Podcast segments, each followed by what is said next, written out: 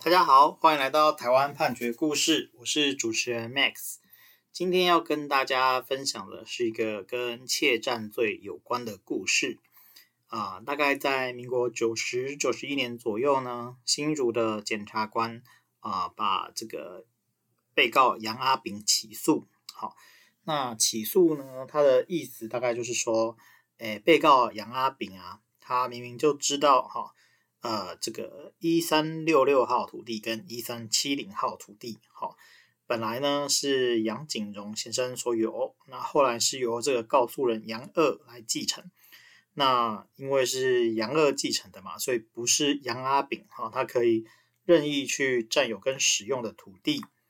但是呢，这个杨阿炳呢，他意图为自己不法所有。那在八十年初到八十八年间呢，啊，就是在上开两个土地呢，去破坏了原本就是竹林的地貌哦，开挖成荷花池，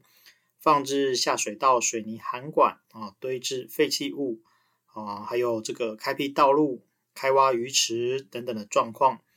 那这个状况呢，到了九十年五月的时候，那杨阿炳才经过这个新竹地方法院确认说，他有通行一三七零号的。土地的通行权存在，那也就是说，他只有通行权，没有所有权。所以呢，这个呃杨二呢，他就告这个杨阿炳，他涉犯呃刑法第三百二十条第二项的窃占罪。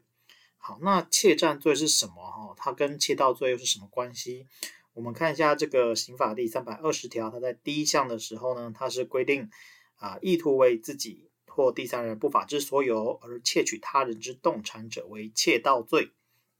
那第二项则是说，意图为自己或第三人不法之利益而窃占他人之不动产者，啊，依前项之规定处断。那也就是说，呃，窃盗跟窃占哦，他们在行为上，呃，基本上就是针对动产跟不动产。那你如果是针对动产的部分，那就是窃盗。那呃，针对不动产的部分，那就是窃占。好，那窃占跟侵占又是不一样的太阳，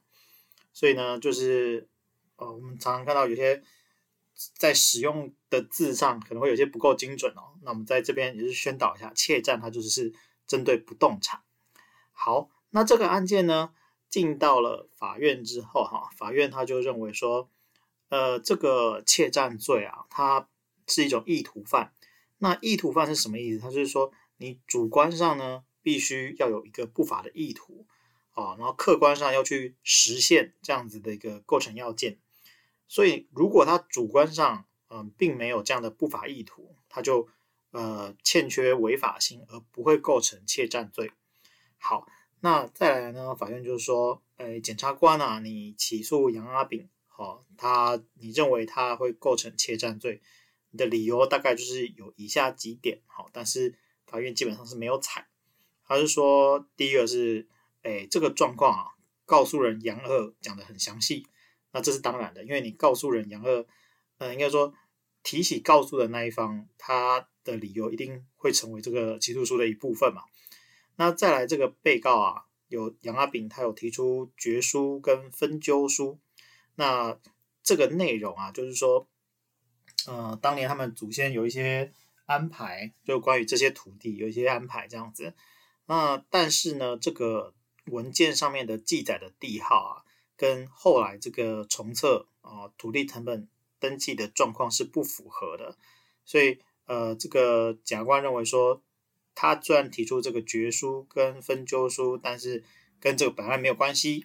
然后呢，再来啊，他是从这个照片来看起来，确实是有呃。这个杨阿炳在使用的状况，好，但是呢，法院他就认为说，哈，这个杨阿炳啊，他在审理的时候其实是有承认，他本来就承认说他有使用这个一三六六跟一三七零地号的土地，但是他的说法是说，这个祖父啊在分家的时候啊，就是告诉人的父亲就同同意啊他的父亲来使用这两块地。那当时在分的时候，不是依照地号来分，是依照这个地形来分，所以才会立下这个决书。那比方说，就是啊，这个河的左边哦，就是你的啊，河的右边是我的。那可是我们在弄地籍的时候，不见得啊会完全依照这个天然地形，所以两个会有点差距。那呃，所以这个杨阿炳他主张说他没有怯战的故意啦。那法院呢，他接着也就是审查说，哦，这个呃，他们的祖父呢，原来是一个佃农啊。那在三十年前，曾经跟这个第三人江阿兴啊等人承租这个土地来耕作。在四十二年间呢，政府实施这个耕者有其田的政策，征收这个耕地给杨万来，好，就是他们的祖父。但是这个祖父呢，到了这个死亡的时候，他在四三年的时候死亡。可是因为地价税的关系呢，到了六十四年的时候啊，才办理继承登记。那在四十三年，就是祖父在分家产的时候啊。哎，确实是有这个分鸠书，那也有请到证人，所以呢，哦，就是他们这个分鸠书上面提到了这个河底啊、啊大陆村啊、啊茶田啊等等的东西，其实确实是可采的。好，法院认为说这个东西是在当时这个家族其实都是了解他的意思的。那再来呢，呃，从他们分得这个土地来看啊。确实是跟这个当时的天然地形地貌有关，而不是用这个地号来做分配哦。哦，所以进一步的认为说，杨阿炳他的主张说，哎，他是他认为这个土地他可以用，哦，是有一定的历史根据这样子。那再来呢，这个呃告诉人杨二啊，他就是说，这个一三七零号的土地呢，是他的父亲啊向法院标标买而来。就是等于说这是法拍的，那